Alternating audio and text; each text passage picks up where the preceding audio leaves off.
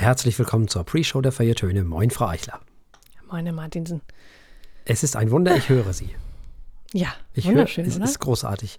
Also wirklich toll. Mal was ganz Neues.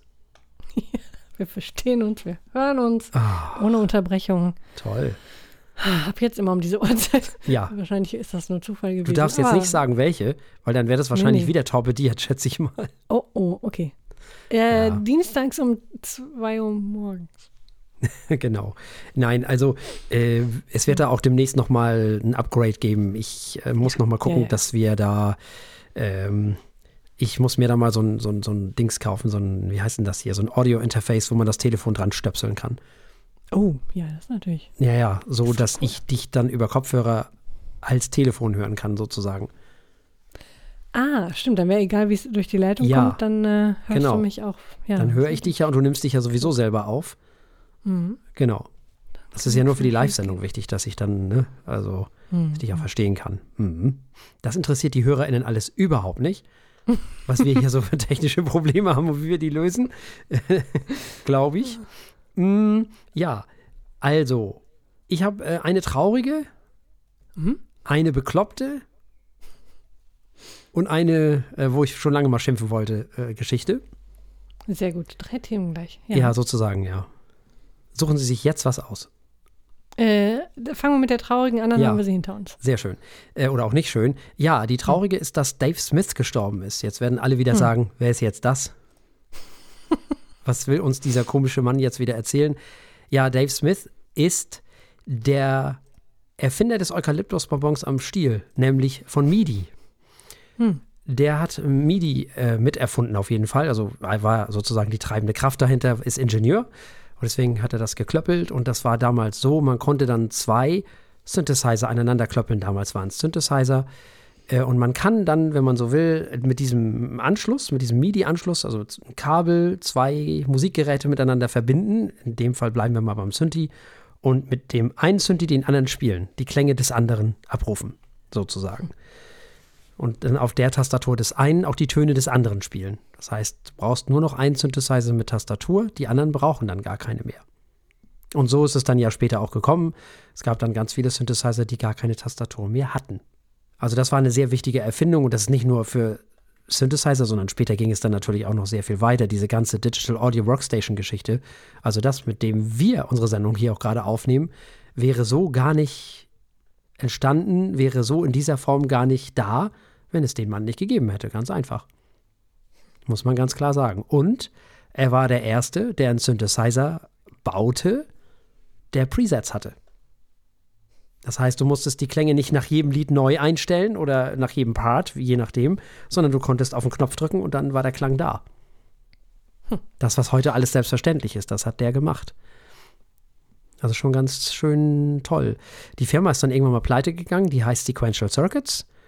Und äh, er hat dann irgendwie, hat er bei, ist er bei Yamaha gewesen, genau, und hat da dann den SY22 und 33 geklöppelt. Das ist so ein Wave-Shaping-Synthesizer und hat dann, und da sind die Leute, die sich mit Synthesizern auskennen, wieder total mit im Boot, äh, die Korg Wave Station auch noch mitgebaut.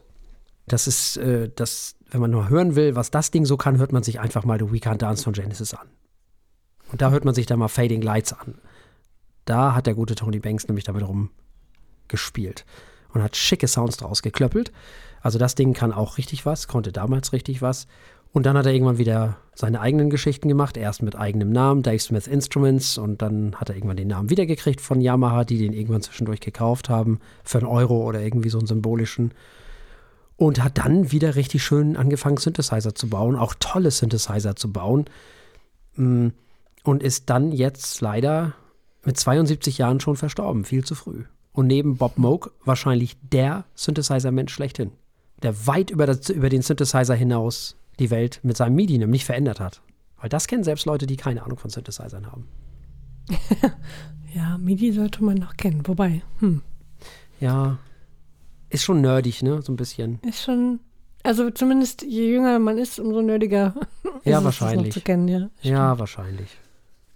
Kann schon sein. Ja, Aber klar, es gab eine Zeit, in der das Wahnsinn war, dass da Töne rauskamen aus dem Rechner. stimmt. Genau. Und die ganzen alten Atari ST und so, die hatten auch alle MIDI. Das brauchtest du nicht wiederum, damit du mit, äh, mit, mit, mit, dem Sequ mit dem Sequencer die äh, Tonfolgen wieder speichern konntest. Also so ähm, automatisierte, ja, nennen wir es mal Loops, würde man heute sagen. Der konnte dann wieder Denk. den Synthesizer steuern, sozusagen. Ah, cool. Ich muss sagen, bei MIDI denke ich immer an die ersten Klingeltöne sozusagen, die nicht. Ja, die nicht das ist was waren. anderes. Ja. Ja, ja, achso, ja. Das ist ein bisschen was anderes. Das ist, ist eigentlich ist es ein Mhm. bisschen ähnlich, aber ähm, im Grunde genommen ist ja, wenn man jetzt unsere Digital Audio Workstation nimmt, dann gibst du da ja Töne ein. Kannst du jedenfalls. Und dann schickst du die Informationen an den Synthesizer und der spielt die dann ab. Zum Beispiel. Das ist einer der Dinge, die möglich sind. Das ist das, äh, ja, und der ist leider viel zu früh verstorben. Der war noch auf der Superboost in Berlin vor irgendwie zwei Wochen oder so. Ui. Sehr, sehr plötzlich. Tja, hat mit einem Aber anderen. am Alter, oder? Hm? Hm. Aber am Alter, oder? Das weiß man nicht. ah, weiß man Keine nicht. Ahnung. Keine Ahnung. War auch ein ziemlich cooler Typ. Das war so, ja, ziemlich, war so quasi der Steve Jobs der Synthesizer. ziemlich viel auf dem Kasten gehabt, der Typ. Und hat gerade mit Tom Oberheim, einem anderen Synthesizer-Menschen, dafür gesorgt, dass der nach ganz langen Jahren auch wieder einen eigenen Synthesizer auf den Markt bringt. Also sehr, sehr schade. Und wer weiß, nicht weiß, was Oberheim ist, Oberheim, hört euch Jump an von Van Halen. Das ist ein Oberheim. Ganz man sofort im Ohr. Ja. ja, das ist ein Oberheim.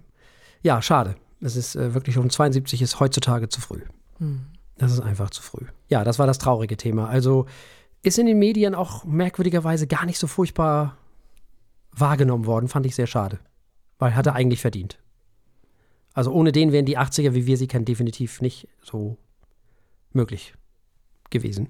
De facto nicht. Ja. Definitiv nicht. Es war alles so Ende der 70er, als er das alles so mit auf den Weg gebracht hat. Ich glaube, die ersten Synthesizer, die sie da irgendwie miteinander verbunden haben, war irgendein Roland mit einem Prophet 600 oder irgendwie so. Hm. Bekanntester Synthesizer von Dave Smith ist natürlich der Prophet 5. Ja, das war die traurige Geschichte. Na gut, er hat ja aber offenbar ein, äh, also viel hinterlassen der Welt. Das Ja. ist schon mal schön. Auf jeden Fall. So, das war die traurige Ja. Geschichte. Also jetzt zur schönen Geschichte. Die schöne, ja, was, gab es eine schöne Geschichte? Oder? Nein? Ich, ich habe wieder vergessen, was das dritte war. Das zweite war zum Schimpfen oder das letzte war zum Schimpfen. Was war denn das erste? Äh, das erste war, glaube ich, irgendwie, ach ja, das, genau, das erste war, die, ja, das machen wir mal damit weiter. Äh, die, dieses 9-Euro-Ticket Mhm. habe ich jetzt. Mhm. Und was mache ich? Ich gehe runter in die Stadt und will es mir kaufen. Mhm. Und dachte so, geil. Dann gehst du einfach runter in die Stadt, kaufst dir das, kannst ja mit dem Bus zurückfahren. Du hast ja dann 9-Euro-Ticket. falsch. Ganz falsch. Völlig falsch. Denn dieses 9-Euro-Ticket ist, also es ist wirklich, man muss dazu sagen, man darf so viele Euro, äh, 9-Euro-Tickets kaufen, wie man will. Also ich könnte auch fünf kaufen, wenn ich lustig bin. Okay. Ähm, ich kann auch alle drei auf einmal kaufen, wusste ich auch nicht. Also für Juni, Juli und August. Alles kein Problem, aber du musst deinen Namen draufschreiben mit Druckbuchstaben und du musst immer einen Ausweis mit haben. Der ist also personengebunden. Und ich dachte so, hä?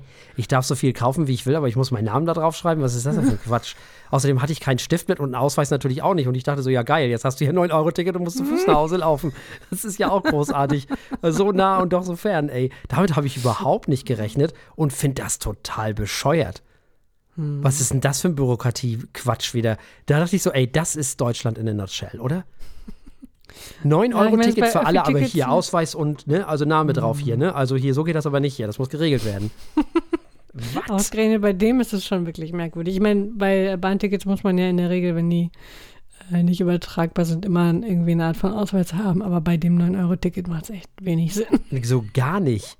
Es macht überhaupt keinen Sinn. Im Gegenteil, damit benachteiligst du doch wieder die Familien ohne Ende. Mhm. Weil ich, mir ist es doch egal als Single. Mir ist doch völlig egal. Aber wenn ich eine Familie mit fünf Kindern habe, muss ich mir die jetzt fünfmal kaufen oder was? Oder siebenmal eigentlich dann. Also Vater, Mutter Ja. und die Kinder. Ja. Statt dass die das eben ohne Name machen, dann könnte jeder mal damit fahren. Das wäre doch viel geiler. Hm. Dann können die das doch weitergeben. Wäre doch viel logischer. Dann kann man auch wieder Geld sparen da. Ah, ist das ein Quatsch, ey. Also damit werden die auf jeden Fall benachteiligt dadurch, finde ich. Weil die brauchen das ja fünfmal und nicht nur einmal. In dem Fall dann. Ah, das ist doch doof. Also auf jeden Fall fand ich das total geil. Ich dachte so, das gibt's jetzt echt nicht. Oder du hast jetzt dieses 9-Euro-Ticket und musst jetzt tatsächlich zu Fuß nach Hause gehen. Das gab, das ist doch nicht euer Ernst, ey. Weil du keinen Ausweis mit hast und weil du keinen Stift mit hast, wo du deinen Namen draufschreibst. Das ist echt, also, Hm. um den Namen drauf zu schreiben. Oh, nee. Also wirklich. Also das ist wirklich, das ist Deutschland live. In Action. Ich kann mir vorstellen, das ist, wie du gerade schon sagtest, äh, das ist ja, du kannst damit ja auch in den Regionalbahnen fahren, ne? Und in den Regionalexpressen, Mhm. Dass es deswegen ist. Ja. Aber ist trotzdem Quatsch. Weil es gibt ja keine Platzkarten und nichts da. Ja. Das ist voll, vollständiger Irrsinn. Und macht die Busfahrer nur wieder wahnsinnig. Weil die müssen das nämlich kontrollieren. Die müssen jetzt also nicht nur das 9-Euro-Ticket äh, kontrollieren, sondern ob der Name draufsteht und ob der mit dem Ausweis übereinstimmt. Ja, Also also in der Praxis also- ist das dann eh egal und man geht einfach durch. Aber ja. Mann, ey. So ein Unsinn. Das habe ich ja bei der normalen Monatskarte nicht, diesen Aufwand. Hm. Die kann ich ja weitergeben, wie ich lustig bin. Ah, okay, das ist aber, ist aber unterschiedlich. Es gibt auch welche, die gebunden sind. Ja, natürlich die Schülerdinger. Hm. Die schon, Ja, aber nicht die normale Monatskarte. Die ist übertragbar. Also, dies ist einfach nur so ein Ding. Da bezahlst du irgendwie 52 Euro und dann kannst du dann machen, was du willst. Also, dann könnte ich dir die auch geben und du könntest damit fahren. Das ist gar kein Problem. Und so soll es ja auch sein. Das ist ja auch richtig so. Weil es nützt ja niemandem was, wenn ich die Karte habe, die ist personalisiert, du hast keine und nutzt für die kurzen Strecke doch wieder weiter das Auto.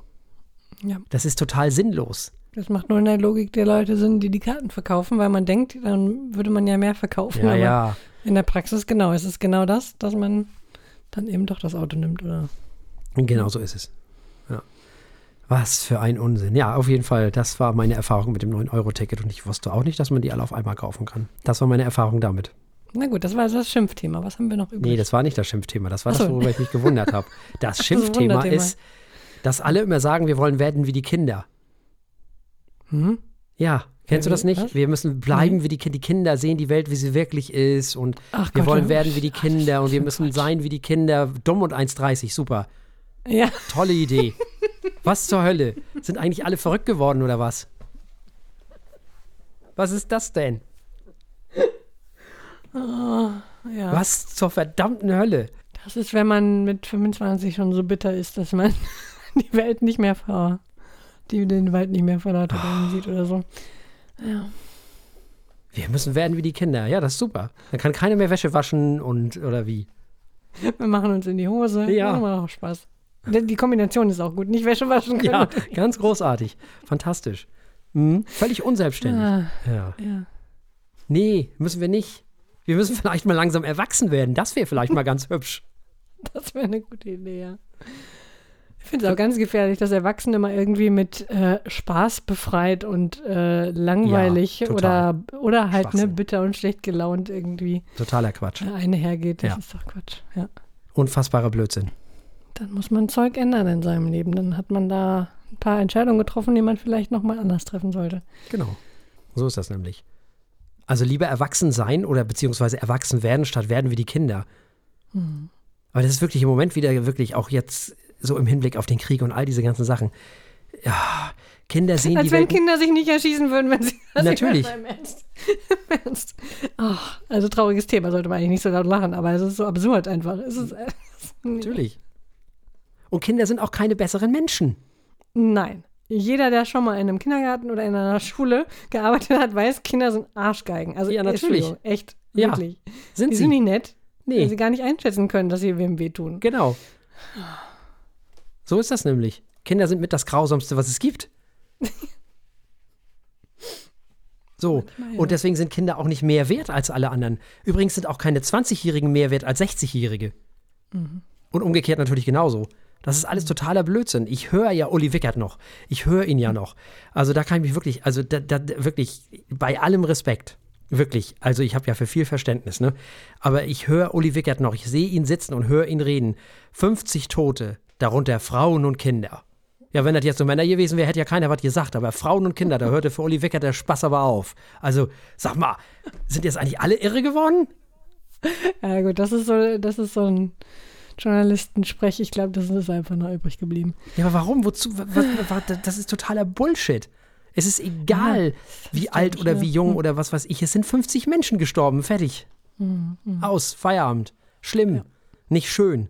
Völlig egal, was, was, wie alt die waren und was die waren. Also, Wirklich. Nee, wirklich, diese Abfeierei, die muss aufhören. Nichts gegen Kinder. Das wird jetzt natürlich wieder, also ich sehe ja unsere HörerInnen schon wieder völlig verrückt werden.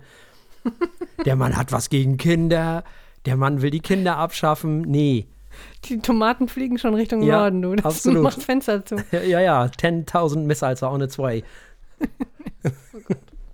Nee, nee, also ganz bestimmt nicht. Äh, überhaupt nicht. Ich habe wirklich, ich habe in meinem Leben genug mit Kindern äh, zu tun gehabt und gearbeitet und so überhaupt und sowieso.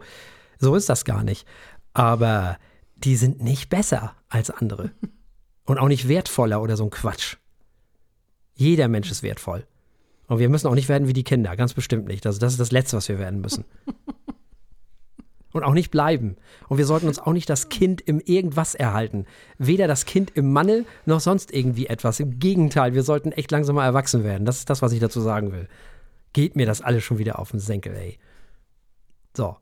Ah, sehr gut. Ja, gut, da kann ich mich nur anschließen. Das ist, das dreht mich auch immer auf. Oder macht mich traurig halt, ne? Wenn, wenn da jemand ernsthaft steht und ganz ehrlich meint, er wäre jetzt lieber wieder acht Oh. als irgendwie 42, da denke ich mir, boah, was, hast, was ist dir nun passiert, armer ja, das, Mensch? genau. Was ist eigentlich falsch mit dir? Oder was ist falsch gelaufen mit deinem Leben? Um Himmels Willen, du armer Mensch. Ich will auch keine 20 mehr werden. Ich bin doch nicht bekloppt. Nee.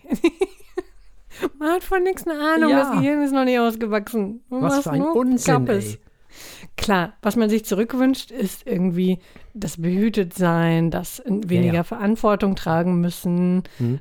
dieses, ne, diese Leichtigkeit, die man rückwirkend denkt, dass man hatte. So. Und jetzt denken wir aber alle noch mal hatte man nach. natürlich auch nicht. weniger ja, genau. Verantwortung tragen müssen. Ich möchte noch mal über die ganzen Probleme in dieser Welt reden. Wie, wie passt das in euren Hirnen zusammen? Generation Schneeflocke. Ach, das ist auch ein Mythos, oder? Ja, wahrscheinlich das ist wahrscheinlich. Fürchterlich. Nee, ja, also, nee, ich, ich will nicht mal mehr 30 sein. Nee. Wirklich Nee. nicht. Das war auch nicht gut. Eigentlich war erst alles gut, als ich 40 wurde. Da, da fing ich an, das Leben so langsam zu verstehen. Das, das war eigentlich so der Punkt, wo seitdem es mir besser geht. Hm. Muss ich ganz ehrlich sagen. Bloß nicht wieder zurück, ey. Um Gottes Willen, als Kind, äh, was, was, da, nee. Nee, nee. Das ist so die ein oder andere körperliche Eigenschaft von, Ja, weiß ich nicht, 25. Die würde ich vielleicht wieder nehmen. ja, aber, ganz das ehrlich. ist ja auch nur Faulheit letztendlich. Ne? Ist es, das, ja. das ist doch alles wieder. Genau, ist es. Ja. Das ist es. Und außerdem, was wird man denn machen, wenn man wieder 25 die Kraft eines 25-Jährigen oder einer 25-Jährigen hätte? Ja. Nichts. Ja. Man wird Quatsch sofort man wieder tun. nichts machen, weil man denkt, geht ja so. Du willst Chips essen und Nächte durchmachen. Ja. Völliger Quatsch. Völliger Unsinn. So, jetzt bin ich leer geschimpft. Sehr gut. Ah, da freuen sich doch die Hörerinnen und Hörer wieder. Schimpfen ist immer. Das gibt bestimmt böse. Briefe. Uiuiui. Ja, gut. Das, wenn man eine Meinung hat, ist halt so. Tja, Ich hoffe einfach mal, dass unsere Hörerinnen und Hörer uns schon ja, ja. lang genug hören, das irgendwie in Kontext setzen zu Doch, können. doch. Und äh, statt böser Briefe halt echt, also vielleicht halbe Tomaten. Nee, das sind ja, ach ja, ich vergesse ja auch immer, dass die Pre-Show. so. Achso, ja. Das Ja, das ist ja ganz was anderes. Die Pre-Show, das sind ja die HörerInnen, die uns, schon, die uns schon seit zehn Jahren kennen. Die können das einschätzen. Die können das einschätzen. Und wenn ich das im Radio gesagt hätte, weiß ich nicht. Ich glaube, das hätte schon eher die ein oder andere Reaktion hervorgerufen. Da muss ich ja immer schmunzeln, wenn ich irgendwelche Promis höre, wie sie, also äh, ist mir jetzt gerade im Kopf, weil ich heute Morgen äh, Martin Rütter gehört habe. Mhm. Und äh, er darüber sprach, wie irgendwie Leute ihn auf Instagram anschreiben oder so ein Kram, Mhm. wo ich mir denke, boah, hätte ich da keinen Bock drauf. Nee. Nee. Den ganzen Tag irgendwelche Leute mit so völlig absurden Meinungen einfach einen nur zuballern Ja, mit irgendwelchen Beschimpfungen, die ich meine, klar, man kriegt bestimmt auch eine dickere Haut, ne? Weil man Mhm. irgendwann auch einfach merkt, gut, die Leute schimpfen, eh, egal was du sagst, egal wie gut oder schlecht das ist, das spielt überhaupt keine Rolle. Ähm, weil die einfach einen schlechten Tag haben und dann meinen, sie müssten es an dir auslassen, weil du ja eh nicht äh, es liest oder nicht antwortest. Naja. Aber da hätte ich sowas von keine Lust drauf. Hm. Meine Güte. Nee, ich auch nicht. Tatsächlich nicht. Ich sehe das ja auch immer bei Sarah Kuttner. Hm, Was ja. da für Kommentare teilweise schon in den öffentlichen. Oh, also das, das, das ist ja schon schlimm genug. Äh, furchtbar. Oder noch schlimmer, Margarete Stokowski, was die alles aushalten muss. Ja, die hat echt gemacht. Ja. Wenn man wenigstens beim Thema bleiben würde. Ja. Ne? Das ist ja, da kann er einen auch schon aufregen, wenn einer irgendwie so sehr flammend irgendwie widerspricht. Mhm. Aber dann redet man wenigstens über das, worum es geht. Aber äh, ja, gut, gerade bei Frauen, das ist nochmal eine andere. Ja, Liga. leider. Hm. Leider, leider. Ja, Ja, wir ja. können alle noch Gut. nicht mit diesem Internet umgehen. Das müssen wir alle noch lernen. Es ist noch Neuland. Es ist noch Neuland, genau. Da hatte nämlich Merkel doch recht. Am Ende hatte sie doch recht. Ja. Gut, ganz am Ende hatte sie natürlich nicht bei sehr vielem recht. Wie Sa- Sascha Lobo gerade sehr schön analysiert hat, muss ich mal vielleicht eine Leserempfehlung. Mhm. Der Mann hat sich ja auch ganz schön gemacht. Mhm. Wenn ich denke an unsere, wir waren noch vor Ewigkeiten auf der Republika mal. Ja, ja, yes, yes. Äh, mehrmals yes. sogar. Früher, äh, yes, yes, yes, yes. ich Als weiß wir noch noch, wie ich- Autogramme geschrieben haben. Ja. Also, als wir noch berühmt ja. ähm, aber ich weiß noch, wie ich Sascha Lobo zu seinen quasi äh, ersten Hochzeiten, wie unfassbar unsympathisch ich den fand. Echt? Er hat ja auch hauptsächlich rumgeschrien. Ich meine, er war eine wichtige Persönlichkeit trotzdem. Ähm, aber er hat hauptsächlich gemeckert. So, dafür war er Okay. natürlich gleichzeitig auch beliebt, ne? War ja alles in Ordnung, das Thema war auch wichtig. Ähm, aber mittlerweile ist er echt einer meiner liebsten Journalisten geworden, weil er so bedacht und, ähm, und, und ja, so reflektiert, so äh, mir fällt das Wort gerade nicht ein, deswegen bin ich auch keine Journalistin. Äh, also so, ja, er, er beleuchtet die Sachen einfach lang genug und macht sich Gedanken drüber. Das finde ich für jemanden, der ähm, so tief im Internet steckt, äh, nochmal besonders beeindruckend. Also, doch, doch. Und er hat kürzlich halt eine Analyse geschrieben, quasi, was eben, oder, oder was eben in der Ära Merkel doch ganz schön schief gelaufen ist. Oder welche Scherbenhaufen, genau darum ging es, Hm. welche Scherbenhaufen sie uns hinterlassen hat. Das fand ich, ich meine, ich kann natürlich nicht alles nachprüfen. Ich bin kein großer Politikexperte, wirklich nicht. Ähm, alles andere, aber ähm, es war einfach von vielen Seiten geschrieben. Ne? Also äh, die Grauzone und nicht alles war scheiße oder Hm. die Merkel, sondern äh, wirklich gut erklärt und differenziert. Differenziert war das Wort, was ich haben Ja. wollte. Guck. Muss nur lange noch drum reden. Irgendwann kommen alle Wörter Ja, zurück. das geht Oh mir auch oft so. Hm. Ah. Deswegen quatschen wir im Mikrofone, weißt du? Ja, ja, ja, ja. Weil wir genau Da können sowas die Leute können. sich nicht wehren, die können nur ausschalten. Erstmal das. Und weil wir genau sowas können, nämlich einfach so lange um heißen Brei rumreden, bis uns das Wort einfällt, was wir schon die ganze Zeit gesucht haben. Ja. Gut, Apropos. Äh, apropos. genau, apropos ins Mikro reden. Lass uns das doch mal tun Mhm. und in die Sendung Ja, hüpfen. lass mal in die Sendung gehen.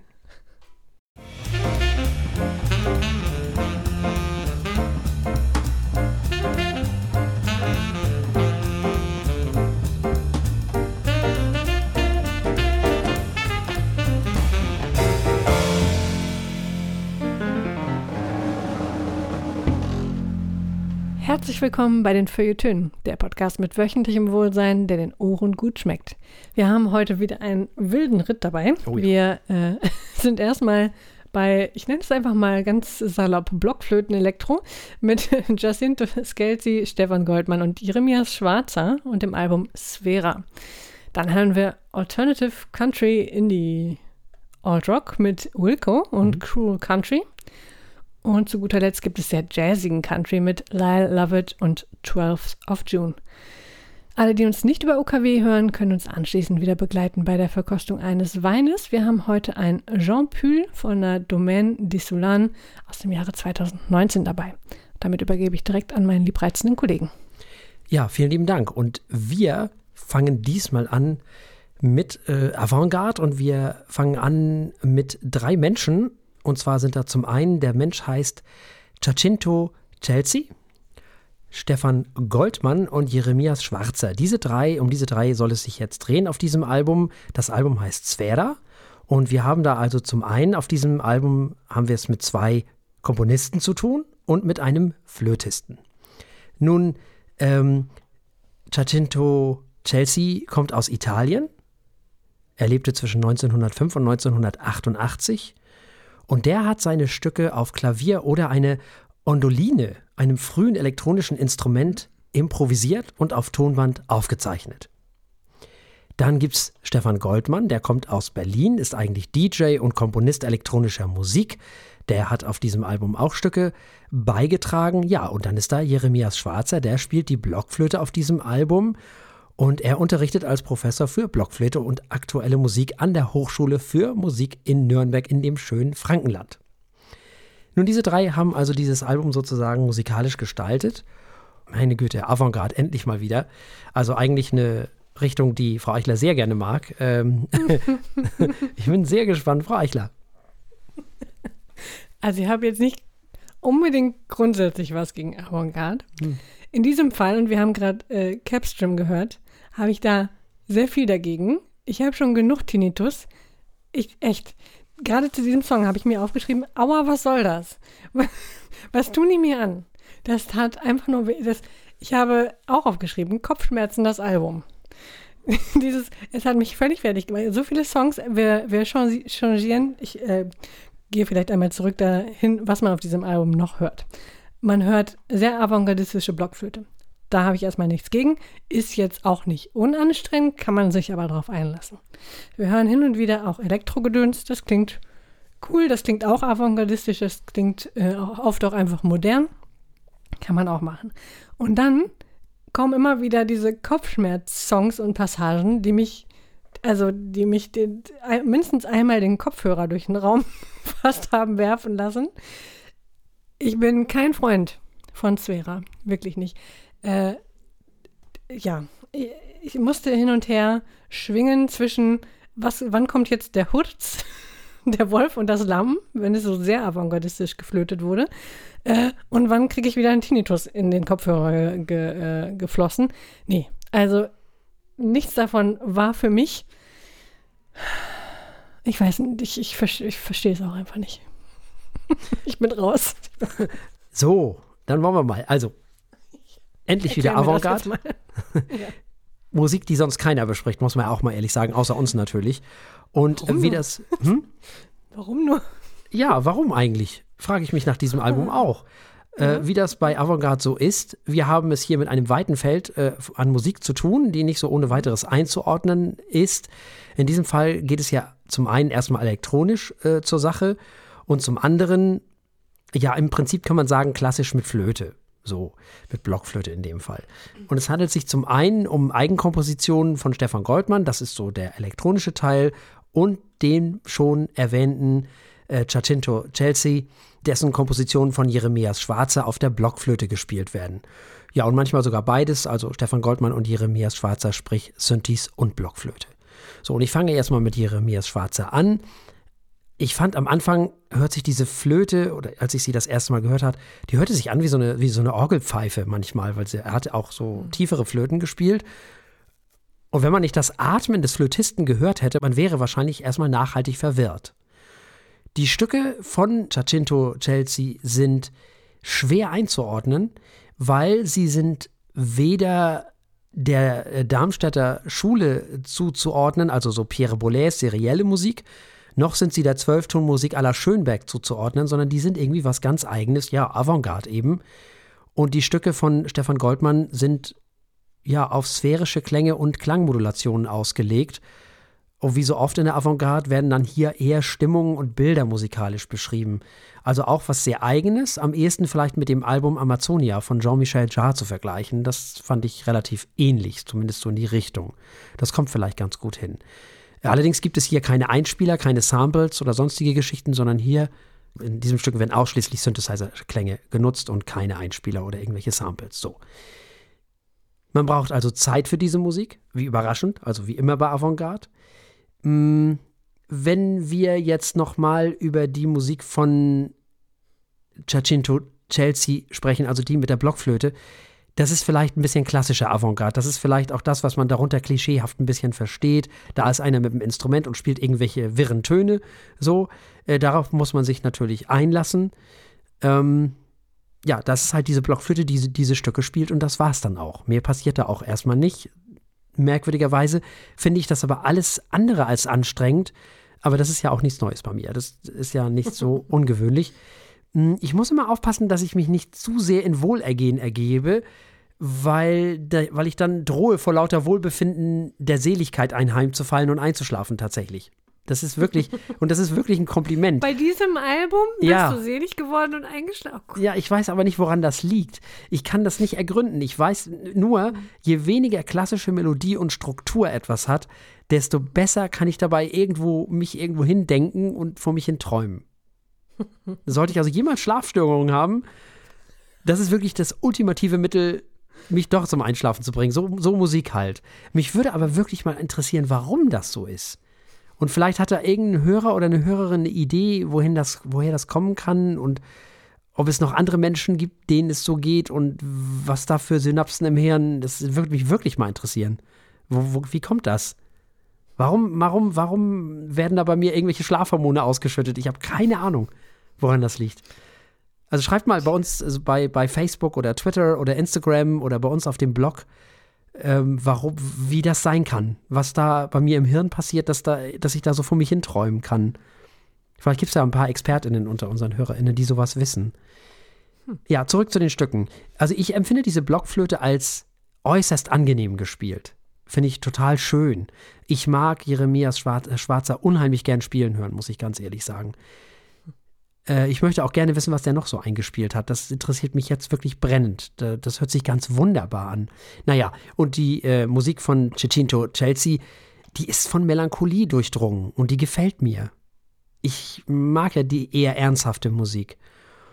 Und klischeehaft ist das natürlich auch sofort so, dass man so diesen einsamen Flötisten im Kopf hat, der irgendwo spielt und niemand sonst ist da, so, keine Ahnung.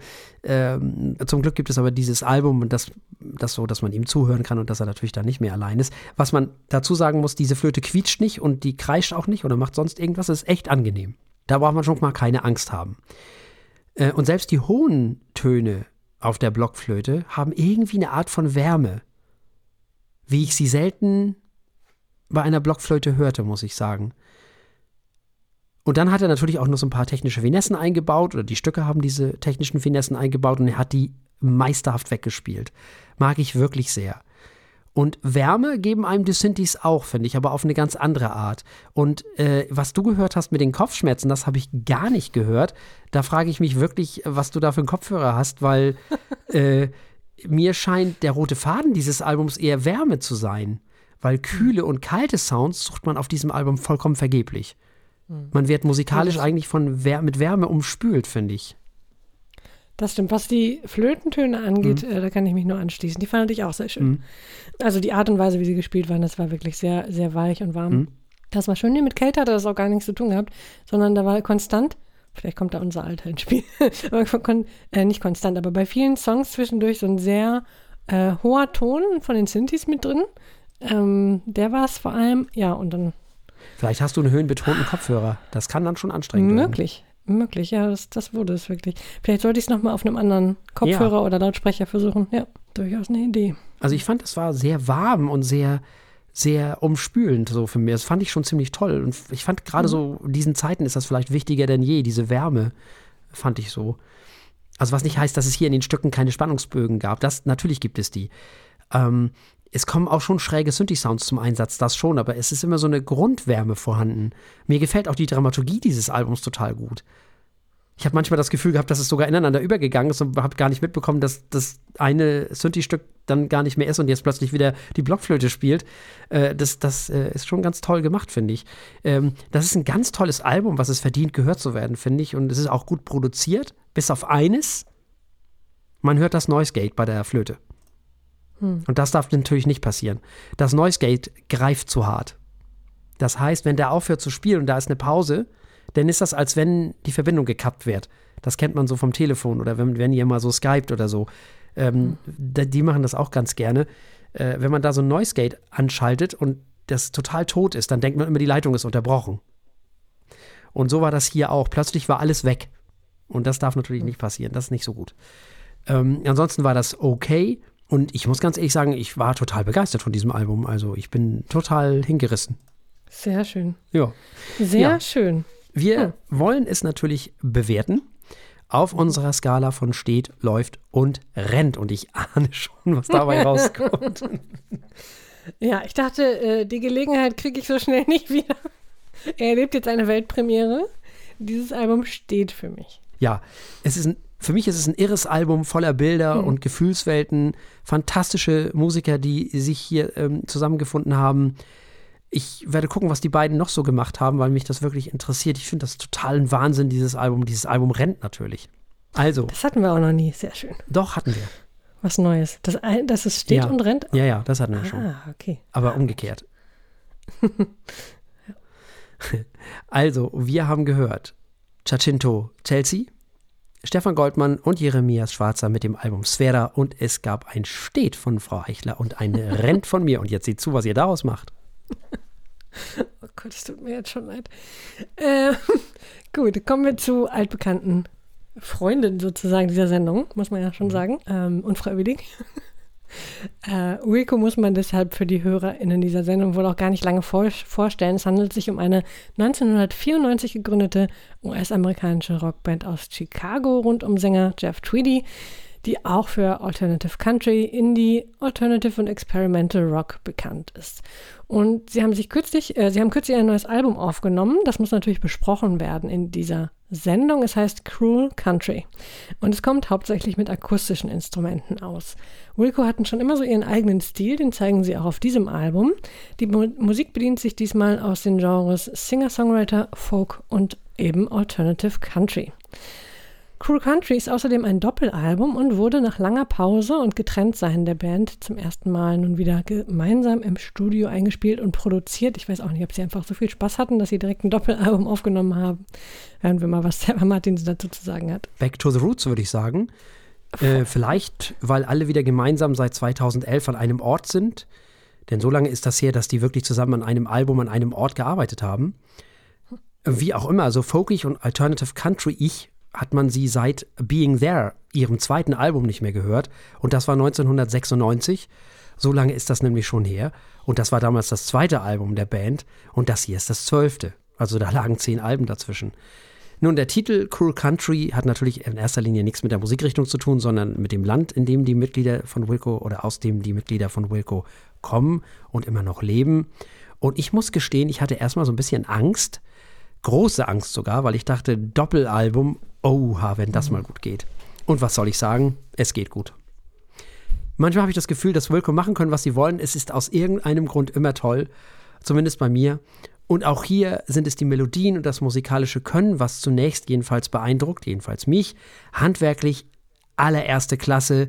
Es ist ja schon ein relativ akustisches Album, aber diese dezenten Bläser, diese zarten Arrangements, so unglaublich gut. Man weiß bei diesen Musikern immer gar nicht, wo man anfangen soll, wie souverän und gelassen das alles hier gespielt wird, als wenn es gar nichts wäre. Aber das Erstaunlichste an diesem Album ist, es wird nie langweilig. Die Kompositionen sind ja alle von Jeff Tweedy, aber eingespielt wurde das eben von all den anderen, zusammen mit den anderen. Und wenn das nicht wäre, dann wäre das Album auch nur halb so gut. Die Produktion ist unfassbar gut, sehr intim, genau richtig. Das allein ist alles schon unfassbar gut. Man höre sich dieses Album bitte über einen guten Kopfhörer an, es lohnt sich. Also nicht den Kopfhörer, den Frau Eichler da hat, sondern den, den ich hier habe. Also ähm, nicht dieses komische, höhenbetonte Etwas da. Und dann diese, diese Texte. Unfassbar. Voller Abgründe, zum Beispiel The Empty Condor. Voller Humor. Ambulance ist ein, großartiges, ist ein großartiger Song. Und Tiefe, Tonight's the Day, sei hier als äh, Beispiel ähm, angebracht. Diese Band macht selbst aus Liebesliedern noch was Größeres, was Tolleres. Jeff Tweedy scheint im Moment besser denn je, wenn es um Lyrics geht. Das scheint wirklich im Moment so ein bisschen Peak oder zu sein oder ich weiß nicht, was noch kommen soll. Das ist ein Album, was man definitiv mehrmals hören muss, um es in Gänze zu begreifen. Wilco hat hier mal wieder was ganz Eigenes gemacht. Etwas, was nur sie können.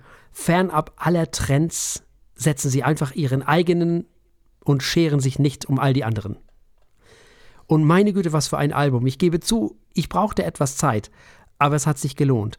Das ist ein unglaublich tolles Album, allein schon deshalb, weil es weit weg von allem anderen ist. Und das verbindet dieses Album vielleicht auch ein kleines bisschen mit Sfera, was wir gerade gehört haben. Die sind beide so weit weg von all den anderen musikalischen Dingen, die es zurzeit so gibt. Das ist echt erfreulich und wirklich auch erfrischend. Das Album ist ja über eine Stunde lang, fast sogar eineinhalb, also ein und eine Viertel ungefähr. Und es wird trotzdem nicht langweilig. Das muss man ja auch erstmal schaffen, vor allem bei mir. Das muss man ja ehrlich sagen. Und die Musik könnte auch einfach so dahin plätschern, wenn sie wollte, macht sie aber nicht. Aus irgendwelchen Gründen macht sie genau das nicht. Obwohl alles dafür spricht, dass das Album viel zu lang ist, ist es aber genau das nicht. Und das das ist alles nachhaltig verwirrend für mich. Und so ganz habe ich das auch noch nicht so verstanden, warum das so ist. Eigentlich erfüllt es alle Voraussetzungen für zu lang und dieses alles. Aber vielleicht ist es dieses Niveau, von dem immer alle reden. Dieses Können. Dass ein Song schöner als der andere ist. Rührender vielleicht auch. Und dass alles so herrlich unprätentiös ist. Und wisst ihr, was das Album noch ist? Schön ist es nämlich. Einfach mhm. schön. Also einfach ein irres Album. Ich kann mich wie so oft in allen Punkten nur anschließen. Die Songs sind erstmal alle echt einfach schön. Die hören sich gut an. Wenn man dann genauer hinhört, haben viele auch echt äh, ja, poetische, tiefgründige Texte teilweise. Das macht ein durchaus gutes Album. Und je öfter man es hört, umso mehr findet man die kleinen Schätze, findet man die Stellen, an denen völlig fraglos ist, dass es sich hier um absolute Profis handelt und um sehr, sehr gute Künstler, die was zu sagen haben. Gleichzeitig kann man dieses Album auch einfach so vor sich hin dudeln lassen, weil es einfach angenehm klingt, weil es einfach schöne Musik ist. Ähm, und es ist so entspannend, dass man es auch einfach fast vergessen kann im Hintergrund. Man kann es einfach so genießen. Aber gleichzeitig kann man es eben auch sehr bewusst hören und einiges darin finden, dann ist es wirklich ein Hörerlebnis. Also ich bin auch von vorne bis hinten angetan. Mhm. Beim ersten Mal hören dachte ich ach ja, ist ja alles ganz nett. Mhm. Ging Klingt natürlich gut. Habe ich ein bisschen anders erwartet zwar von Wilco nach den letzten Alben, ähm, aber ist ja irgendwie alles ganz nett. Und äh, mit jedem Mal hören äh, merkte ich mehr, wie viel da noch dahinter steckt. Mhm. Und ähm, das ist dann schon sehr beeindruckend. Also ja, insofern würde ich sogar sagen, ist so ziemlich für jeden was dabei, eben weil man sowohl die, das Tiefgründige und das musikalisch Anspruchsvolle, wie auch einfach schöne Musik und gute Songs dabei rausbekommt.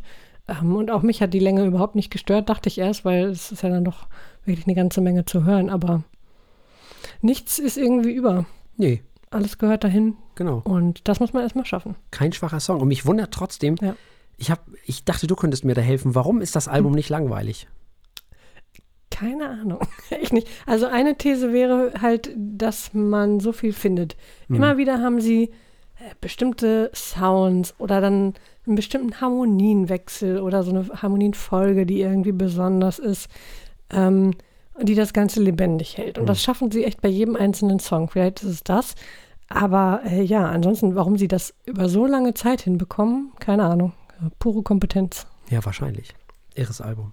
Insofern wird es wahrscheinlich nicht so schwer, dieses Album nun zu bewerten, denn es ist ja dieses Jahr erschienen. Ja, Wilco sind hinabgestiegen. Sie haben uns ein Album mhm. geschenkt. es ist ein Meisterwerk. Wilco eben, ja, es Wilcode, also kann man vielleicht sagen, es rennt. Sehr gut, es Wilcode. Da schließe ich mich an. Das rennt. Das ist ein Kandidat für das Album des Jahres. Mal schauen. Ja, auf jeden Fall auf der Longlist. Ja, ja, ja, definitiv. Wir haben also gehört Cruel Country von Wilco und es gab ein Rennen von Herrn Martinsen und ein Rennen von mir. Wenigstens auf eine Band ist Verlass. Ne? Also nach all den ganzen Arcade Fires und, und Warpaints und wie sie da alle heißen. Also wenigstens auf diese Band ist Verlass. Ja, wir sollten unsere Skala ändern. Also ab jetzt ist Wilco das Warpaint. ja, Weil Warpaint hat es leider den Platz verloren. Ja, wirklich. Also so hart wie es klingt, aber man muss es leider so sagen, ja. Hm. Wir kommen zu wieder was ganz anderem eigentlich. Wir kommen zu Lyle Lovett und wir kommen zu 12th of June. Nun, Lyle Lovett kommt aus Houston in Texas. Er ist Musiker und Schauspieler. Es ist das zwölfte Album, genau wie bei Wilco des Künstlers. Und es ist das erste Album seit zehn Jahren, nicht wie bei Wilco. äh, aber immerhin, also die sind ja auch seit ewigen Jahren das erste Mal im, im Studio zusammen gewesen, also immerhin. Nun, also hier gibt es nun wirklich Country. Also hier ist nichts mit Alternative oder so. Ähm, zumindest auch, denn außerdem gibt es auch noch Jazz, Swing, Singer-Songwriter, Balladen und auf dem letzten Song sogar ein bisschen Dixieland. Also von allem ein bisschen, hört sich erstmal an nach einem heillosen Durcheinander, ist es aber am Ende gar nicht. Kommen wir gleich zu und wir hören, was Frau Eichler zu diesem Album zu sagen hat und ob sie hiermit dann nun zufrieden ist. oh ja, das bin Ach, ich. Konnte das dein Herz erobern? 12 of June, dieses Album hat vom ungelogen also ich hätte fast gesagt ersten, aber es geht schlecht, vom zweiten Ton an mein Herz Oh. erobert und zwar sowas von. Hm. Man startet das und es geht sofort so los. Es ist nur so ein Düdelidu, Duppelidu, Düdelidu. Es macht nur Spaß. Hier, das kannst du auch nicht. Natürlich. Warum ist Düdelidu bitte schön kein Kriterium, ja? Wir sind Profis. Natürlich. Ähm, nein, das macht einfach nur Spaß. Da, richtig, also wirklich gerade gerade am Anfang des Albums ähm, möchte man, kann man den Fuß nicht mehr stillhalten. Das ist jazzig ohne Ende. Hat äh, also wirklich, ich hatte so viel Spaß gleich von Anfang an.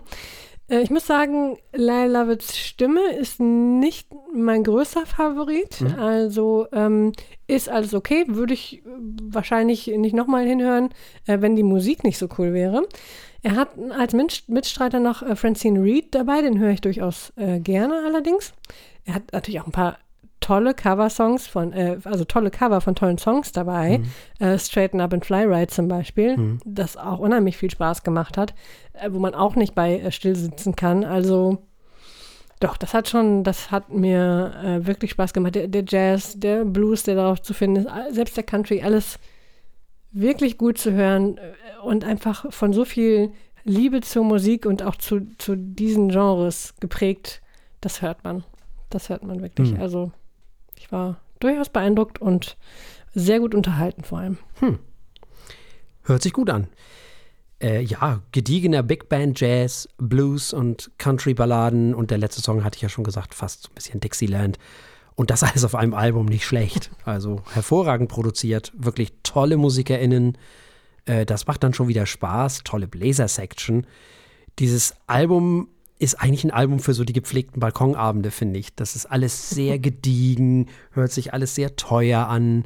Äh, man kann das einfach alles so in einem Zug weghören, finde ich.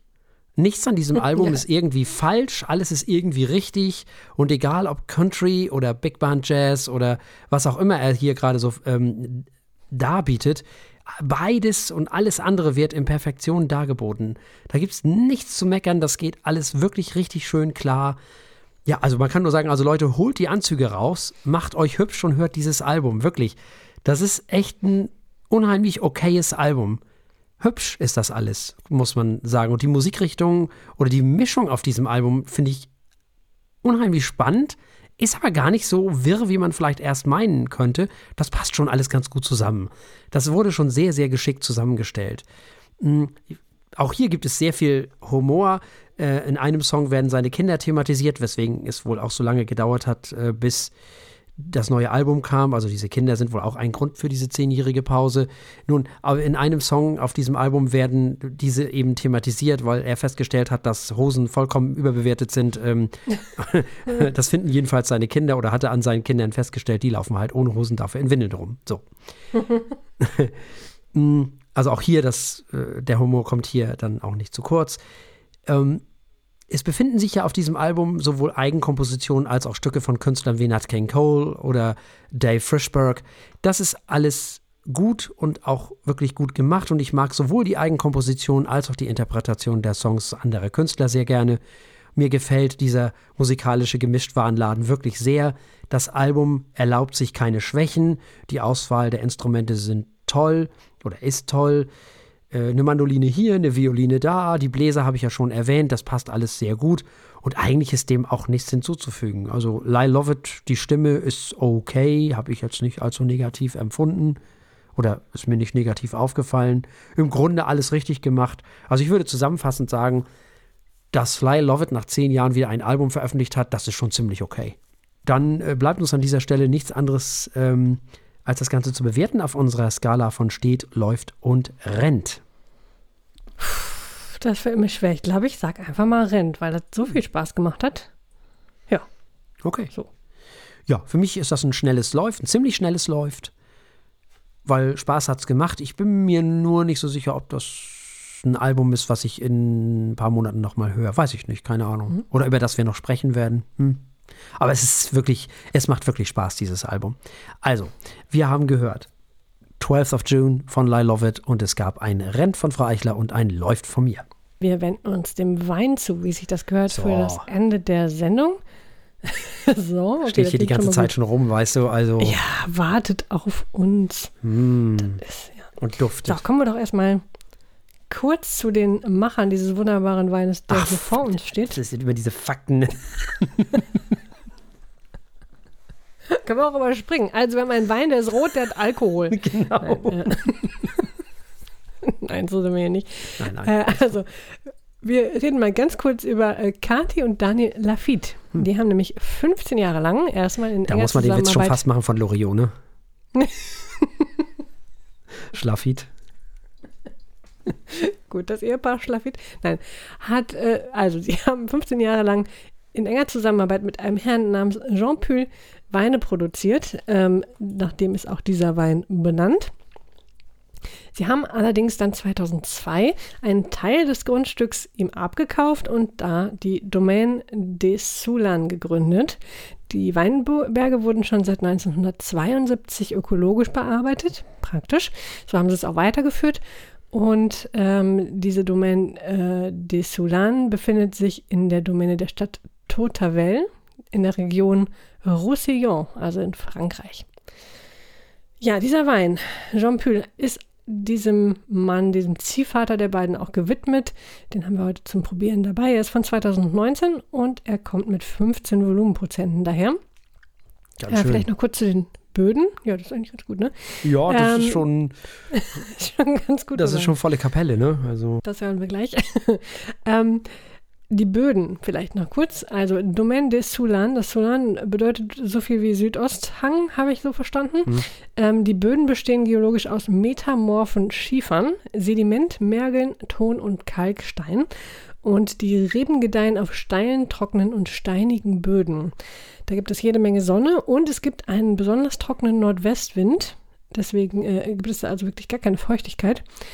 Und äh, dann werden noch nur heimische mediterrane Rebsorten benutzt. Ist auch schon fast, äh, kann man auch schon fast nicht anders machen, weil halt auf dem, in, dem, in der Region fast nichts anderes wächst.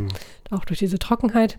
In diesem Fall haben wir Grenache, Carignan und Syrah Trauben und die gesamte Ernte geschieht manuell.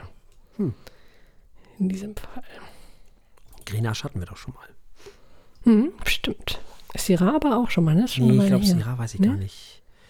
Kann Haben wir sein. schon mal drüber gesprochen, meine ich. Hm. Kann sein. Na gut, auf jeden Fall ist dieser Wein sehr rot, also wirklich dunkelrot. Mhm. Sehr dunkler lila, roter Bernstein. Sehr, sehr dunkel. genau. Wie viel Wein haben wir schon hinter? Äh, ja, sieht aus, als wäre es Johannisbeersaft. Ja, genau. Genau. Ah, und riecht auch so. Ganz viel Beeren. Ja, Hm. sehr dicht. Sehr saftig. Aber auch mineralisch. Also das Mhm. ist schon. Ja, aber alles, ne? Also Erdbeere, Johannisbeere, Mhm. Brombeere. Schön. Richtig so rote Grütze, Beerenkompott. Ja, sehr schwer, ne? Ja. Kirsche auch, ja. Ja, sehr viel Kirsche. Mhm. Sehr weich, sehr rund. Mhm. Fast schon cremig. Das stimmt, der hat wirklich was sehr Weiches. Michael. Ja, so seidig, ne? Ja, ja. Hat aber auch was, was, was Animalisches im Sinne von, von was von sowas Fleischiges, was, was ja diese roten, dicken Weine gerne haben, haben ja auch Sangiovese-Weine sehr gerne. Hm. Der ist schon schön, ne? Ja, sehr. Ich finde, der entwickelt noch so ein bisschen Würzigkeit, Ja. wenn man länger dran schnüffelt. Mhm. Ja, aber sehr schön rund und weich. Also. Jetzt kommt wieder mein Lieblingswort, hat schon auch was Vegetabiles.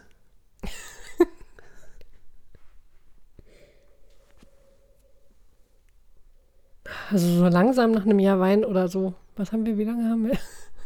Oh, das Soll weiß ich mir auch mal die nerdigen Wörter angewöhnen hier.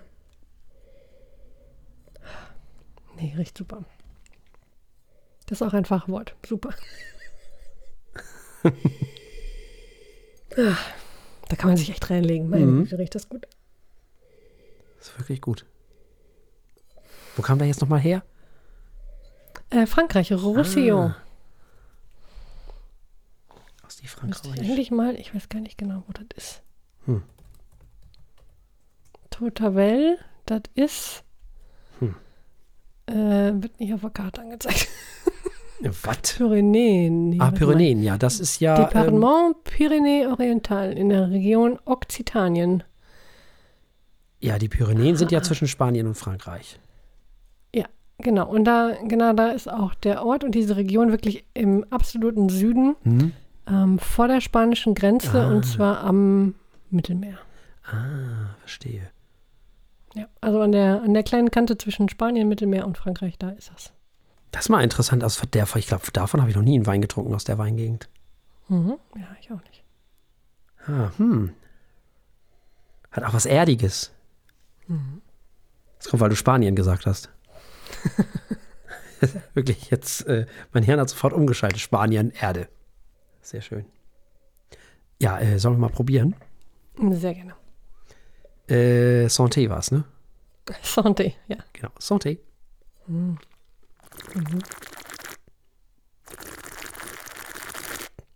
Ach ja, also schmeckt auch sehr beerig. Und trocken. Ja, So astringierend. ne? trocken wie der Wind. ja. Oh ja, sehr, sehr adstringierend. Der klebt richtig im Mund. Ja, der trocknet den Mund echt aus.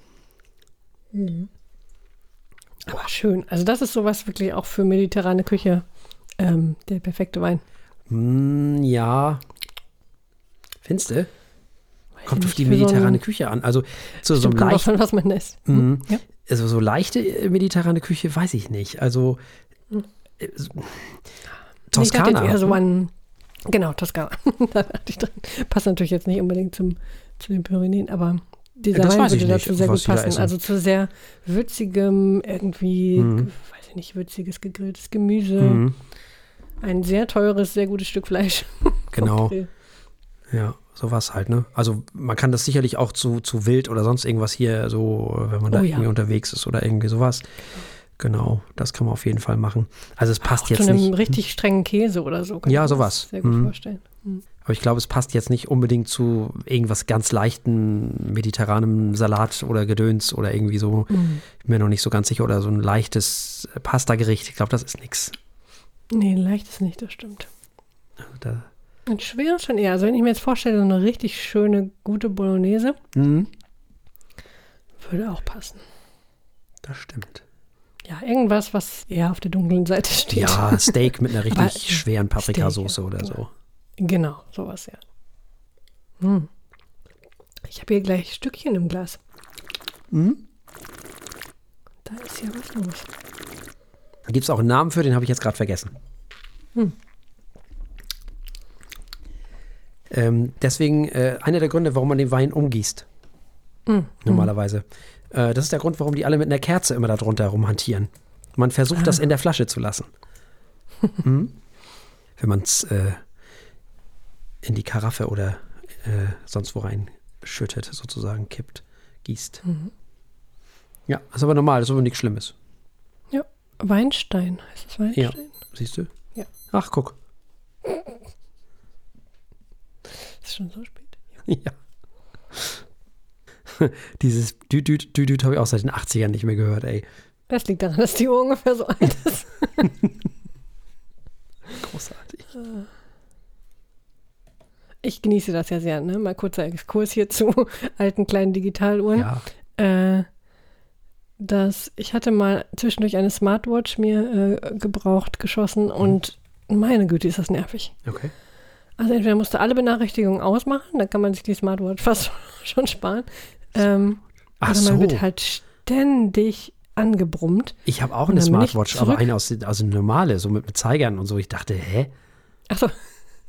Ja klar, mit Zeigern schon, aber also äh, wenn sie nicht mit dem Handy verbunden ist oder Nee, nee, selbst Internetzugang äh, hat, dann ist sie ja nicht smart. Ne? Das nee, nee, ja, äh, Smart. Es gibt eine Firma aus der Schweiz, die heißt Smart und die baut Uhren. Okay, ja, soweit war ich noch nicht. Ganz Nee, berühmt äh, das- äh, aus das den wollte ich 80ern, also so, so, so, so so. in allen möglichen Farben. Und ja, ja, ja, ja. Ja, dann, ja, dann. Gut, ich bin jedenfalls zu der klassischen äh, alten Casio-Uhr Hm. zurückgekehrt. Und die ist Und du- super. Hm, Du meinst sowas wie die Apple Watch. Ja, genau, ich meine. Ja, als Apple-Mensch kennt doch, was ich, was eine Smart, für mich ist Smartwatch. ist Die Apple Watch. ja, Apple genau. Watch. Das einzig, das einzige- einzig Interessante ist, das habe ich die letzten Wochen erstaunlich häufig gesehen plötzlich, äh, äh, dass man ja damit jetzt bezahlen kann. Äh, mit den Handys ja auch Ja, ja, ja, ja. durch das NFC. Äh, aber dafür brauche ich jetzt nicht eine, was kosten die 500 Euro Uhr? Keine nee. Ahnung, was die kosten. nee, nee, nee. Egal. Nee, jedenfalls hat mich tierisch genervt. Also diese Apps auf dem Handy habe ich alle möglichen Benachrichtigungen ausgestellt. Meistens auch eher zu viele habe ich abgestellt und frage mich dann, warum mir keiner schreibt. Oh Gott, ähm, keiner ruft mich an. Ja. Kein Schwein, nein. Ähm, aber es ist wunderbar. Die hat irgendwie fünf Alarme. Du, die gehen natürlich auch immer los, wenn man gerade einen Podcast aufnimmt. Natürlich. Aber ansonsten nervt die mich einfach gar nicht. Sie ist einfach da. Ja. Bisschen retro. Ist auch nett. Kann man seinen Wein genießen, statt irgendwie ständig irgendwelche Nachrichten zu kriegen. Mhm. Relativ wenig Säure, um nochmal auf den Wein zurückzukommen. Ja, das stimmt. Der ist auch richtig schön weich im, im Mund, finde ich. Also, mhm. der hält, was er in der Nase versprochen hat. Ja, das ist tatsächlich. Ja. Nachklang, auch wieder sehr fruchtig, ne? Der Nachklang. Mhm. Ja. Mhm. Leicht, eine leichte Säure, die brauchst du ja auch, damit das Ganze trägt. Mhm. Damit die ganzen Kirschen und das ganze Zeug da ein bisschen länger da bleiben. Warum man dieses Schlürfen übrigens macht, man gibt dem Wein damit Sauerstoff. Hm. Mhm. Weil normalerweise im Mund ist ja logischerweise, wenn du den Wein äh, im Mund hältst, ist da ja kein Sauerstoff drin. Und das schmeckt dann anders, als wenn du dem Sauerstoff hinzufügst. Wein braucht immer gerne Sauerstoff. Es sei denn, du willst ihn lagern, dann nicht. Also äh, dann ist es ja, Gift. hm. Aber das schmeckt wirklich wie Saft fast, ne? Ja. Auch im Nachklang. Also, das ist ähm, ein Wein auch, den man mit mehreren Leuten zusammen einfach mal so wegtrinken kann. Der macht echt Spaß. Den kannst du auch so trinken für sich so. Da brauchst du gar kein Gericht für. Der trägt sich auch alleine. Ja. Lecker. Schön. Wirklich schön. Riecht gut, schmeckt gut. Ja. Gefällt mir echt gut. Dann können wir ja fast zur Bewertung übergehen. Hm. Auf unserer Skala von 1 bis 7 in diesem Fall. Hm. Ja. Hm. Tja, was machen wir denn also, da? Ich bin einfach mal freigebig, bin ich ja sonst nicht. Hm. Äh, von mir kriegt er sieben Punkte. Das ist ja oh. beinahe der perfekte Wein für mich hier. Okay. Hat er den Portugiesen geschlagen? Da müsste man jetzt nochmal Feldversuche oh. anstellen. Aber er kommt auf jeden Fall nah dran. So viel steht fest. Mhm. Ja. Also, ich fand den, den Steintal schon besser. Hm. Den, den, den Pinot. Aber noch so eins, weil ich besser fand. Der ist gut. Der ist wirklich lecker. Das ist wirklich, wirklich lecker. Hm, ich würde den jetzt mal so hm, fünf Punkte geben. Hm. Sehr schön. Also, der Domaine des Soudan äh, Jean Pühl von 2019 hat fünf Punkte von Herrn Martinsen und sieben Punkte von mir bekommen. Er wird in diesem Haus sicherlich nochmal äh, angeschafft werden. Mhm. Und damit sind wir schon am Ende dieser Sendung. Ja, damit sind wir ans Ende dieser Sendung angekommen. Und selbstverständlich gibt es auch beim nächsten Mal wieder drei Alben und einen Wein. So ist es. Wir werden äh, Nuduzu Makatini mit In the Spirit of Ntu hören. Wir hören The Loser von Gospel mhm. und auch eine alte bekannte Jenny Lee Lindbergh mit Hard Tax. Das ist das neue Warpaint. Hat das richtig gemacht. Sehr schön. Darauf haben wir gewartet. Für alle, die uns nicht im Radio Dazu erzähle ich nächstes Mal eine Geschichte. Ja? Oh, sehr warum schön. diese Sendung. Spaß macht und warum man die immer weitermachen muss. Erinnere mich dran. Ja, als ob ich mich an irgendwas erinnern könnte. Aber ja, ich sage einfach mal ja. Ähm, wir haben natürlich, natürlich auch einen Wein da für euch dabei nächste Woche für alle, die uns nicht im Radio hören. Und zwar ein Shiraz Cabernet Sauvignon, auch von 2019 und zwar von Reinecke Organic. Na dann. Sehr schön. Noch mehr Bio-Wein. Ah, Bio, sehr gut. Man darf gespannt sein, harren wir der Dinge, die da kommen. Bis dahin, bis zur nächsten Sendung zumindest, bleibt uns an dieser Stelle nichts anderes als zu sagen, bleibt uns gewogen. Bis zum nächsten Mal. Tschüss. Tschüss.